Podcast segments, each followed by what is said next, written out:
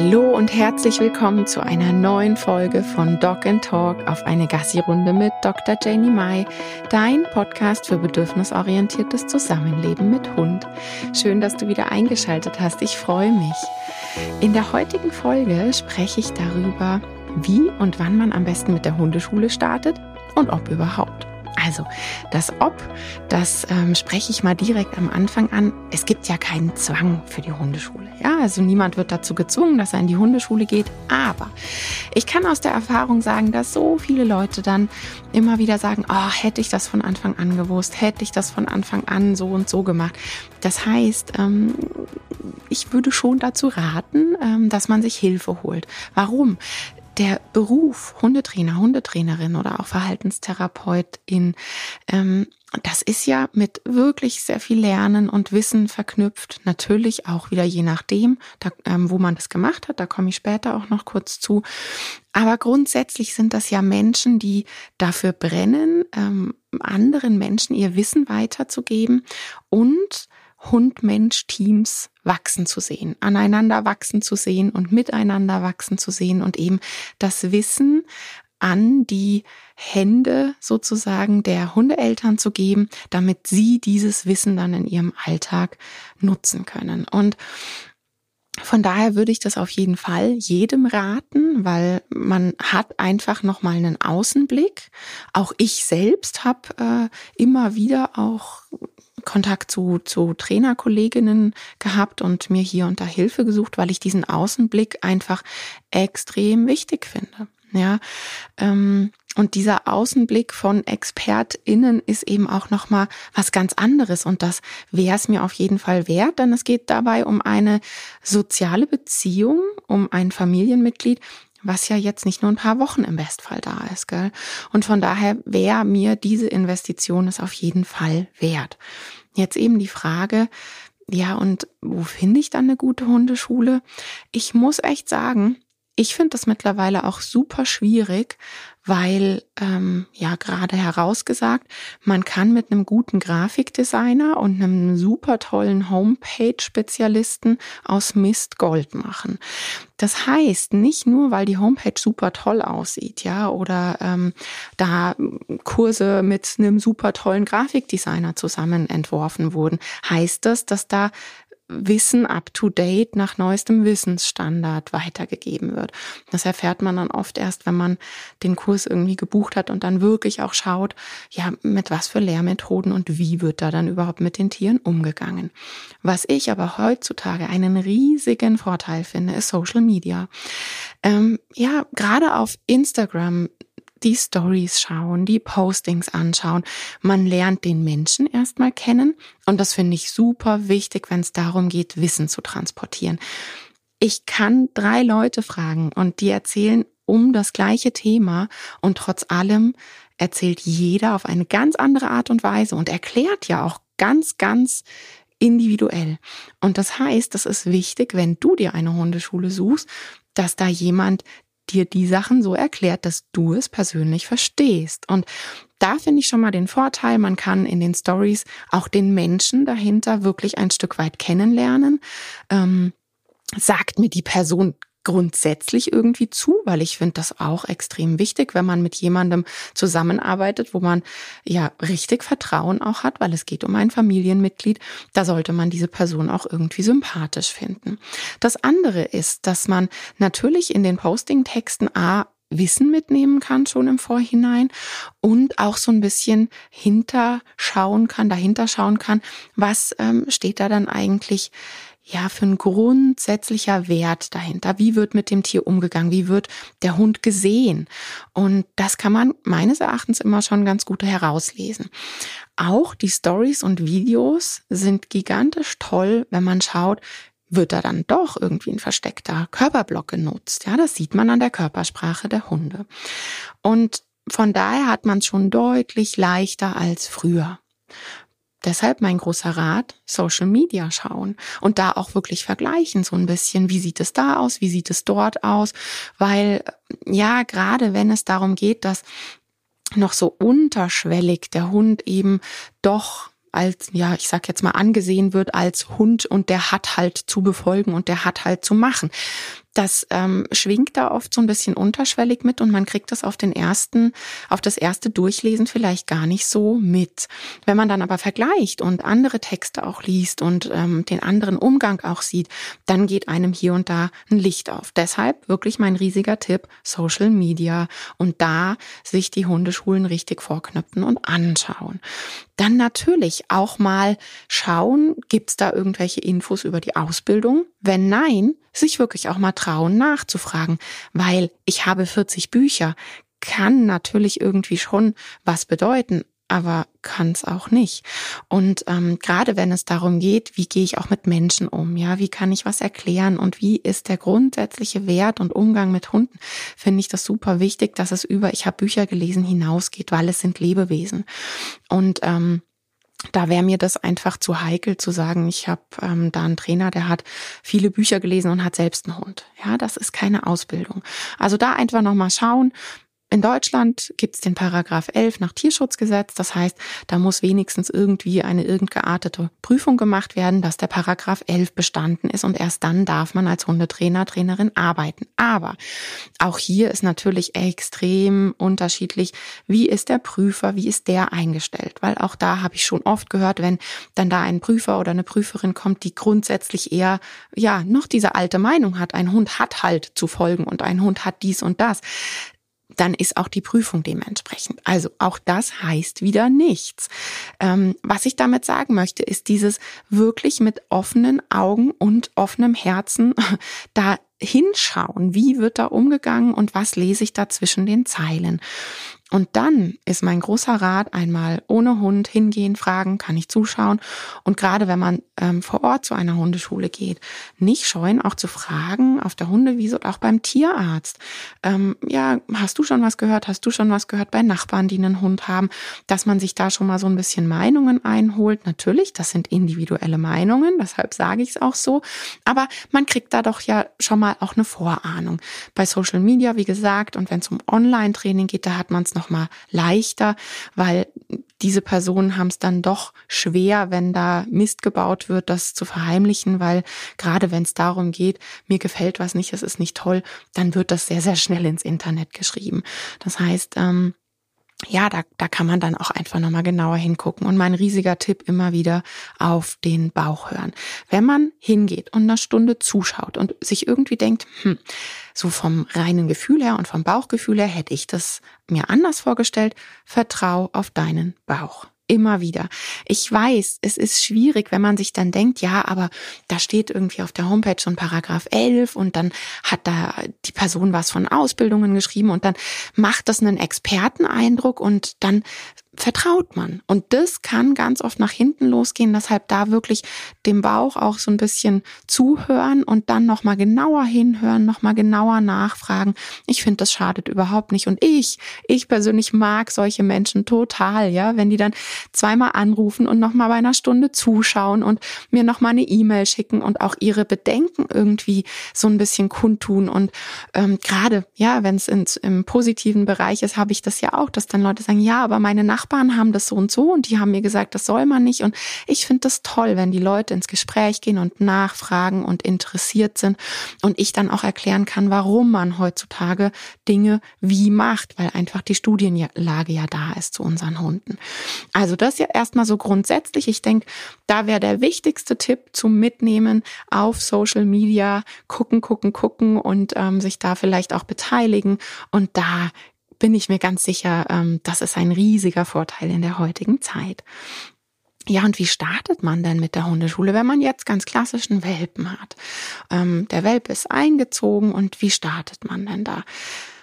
Ich würde immer dazu raten, mit Einzeltraining zu starten, denn die ersten ein, zwei Wochen, je nach Hundetyp, auch wieder eine individuelle Geschichte. Diese eine Woche rate ich echt jedem.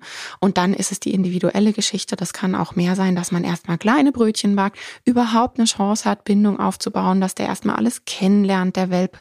Da muss man nicht gleich in eine Gruppenstunde rennen. Das ist nämlich heftig. Ja, das ist aufregend. Ähm, und da ist ja dann noch gar kein Bindungspartner dabei, weil innerhalb von sieben Tagen bildet sich da keine sichere Bindung. Ähm, also Gruppenstunden müssen beim Welpen wirklich absolut nicht notwendigerweise direkt draußen outdoor sein.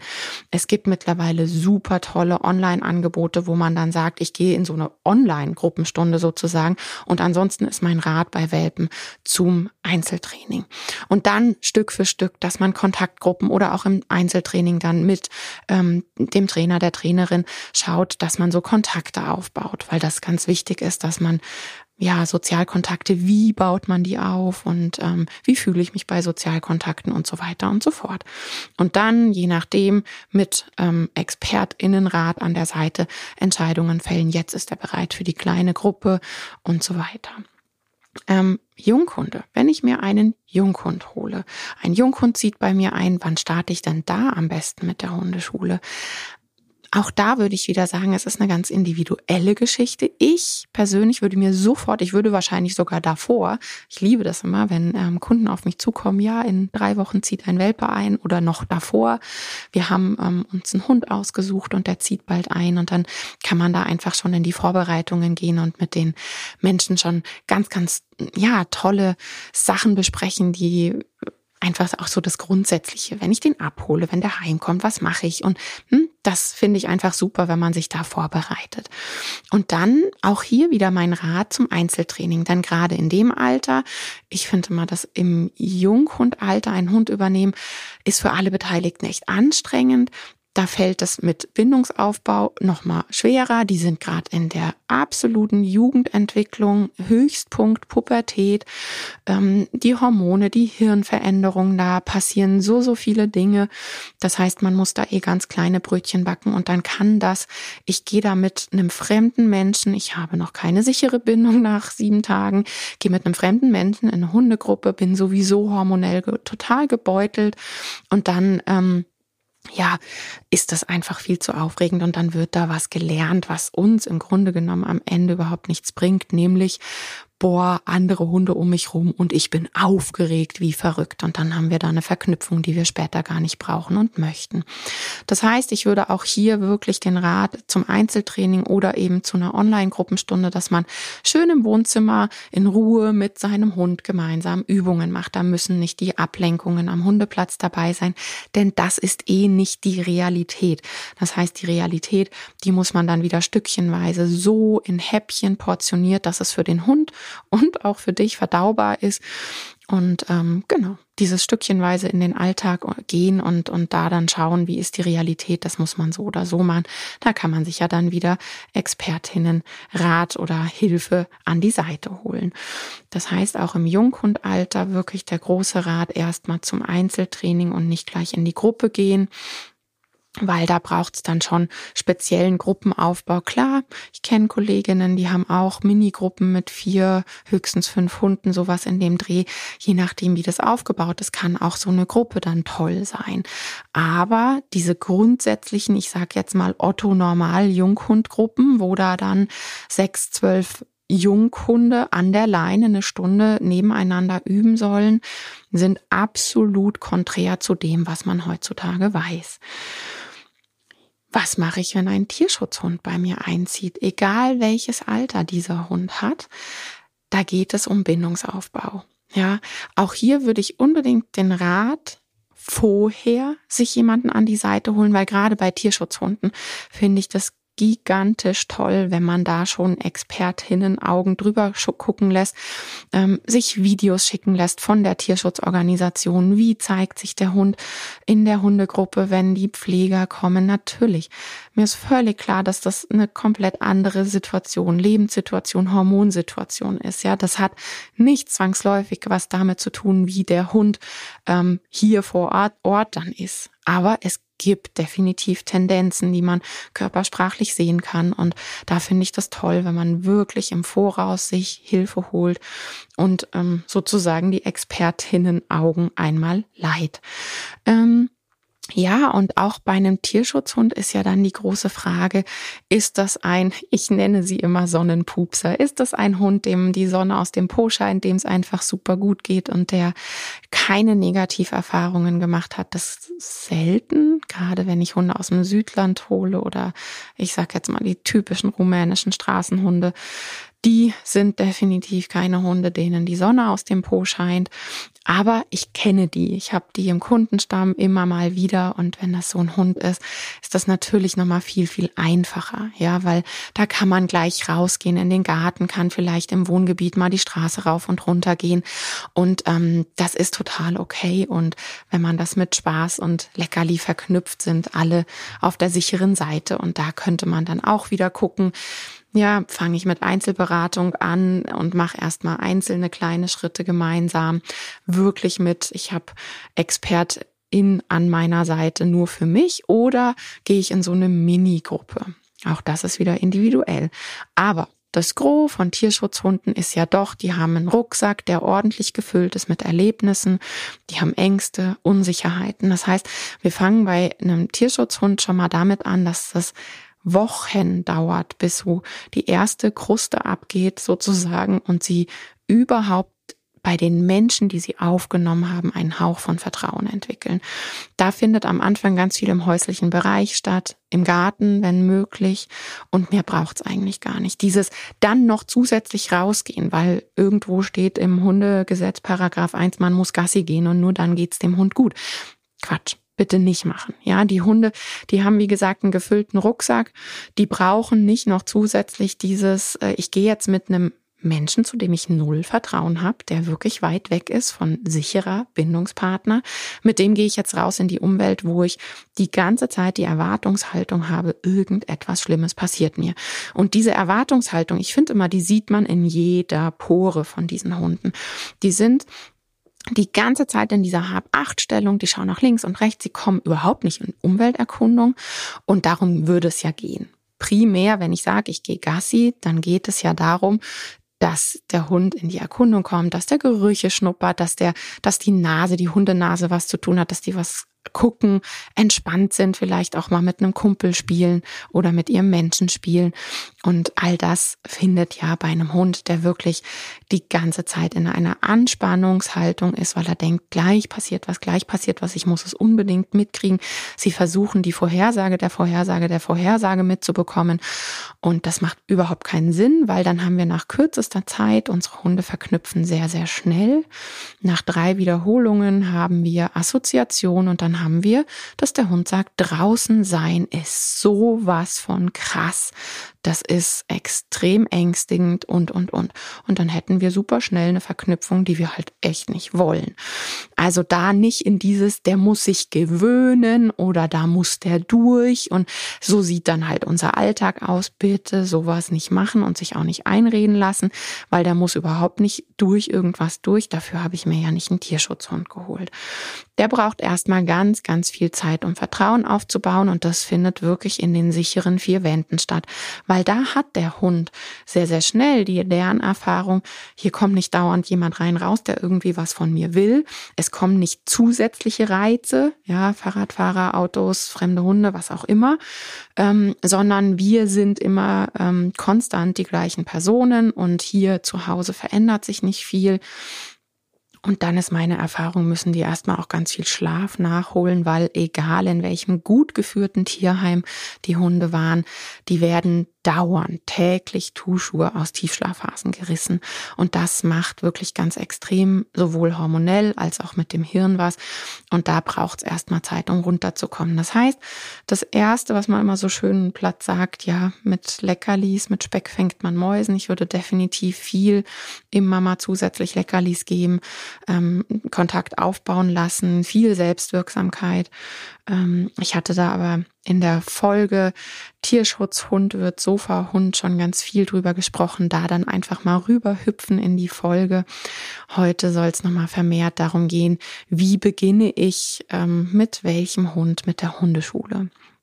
Also, ich denke, es ist ziemlich deutlich geworden, dass entweder das ich hole mir Einzelhilfe oder ich gehe auf eine Online-Gruppe. Und ja klar, vor drei Jahren hätte ich das noch nicht gesagt und auch nicht in dieser Klarheit, weil vor drei Jahren fast noch niemand bereit dazu war, Online-Training zu machen. Und wirklich, Corona sei Dank hat es dann doch fast jeder mal ausprobiert. Und ähm, mir war vorher schon klar, vor Corona, dass Welpengruppenstunden und gerade auch Junghundgruppenstunden der kolossale Quatsch sind. Die Welpen habe ich bei mir umgeswitcht in Minigruppen und mittlerweile, wie gesagt, durch Corona die absolute Klarheit bekommen. Ich mache da Kontaktgruppen.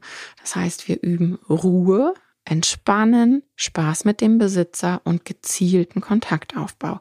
Und alles, was klassisches Training, was man so mit diesem Begriff verknüpft, klassisches Training, Sitzplatz, äh, Leinenführigkeit und, und, und, das mache ich in meiner Online-Gruppenstunde. Denn die Leute, die zu Hause in aller Ruhe mit ihrem Hund äh, vor der Kamera trainieren, haben ein viel, viel besseres Handwerk.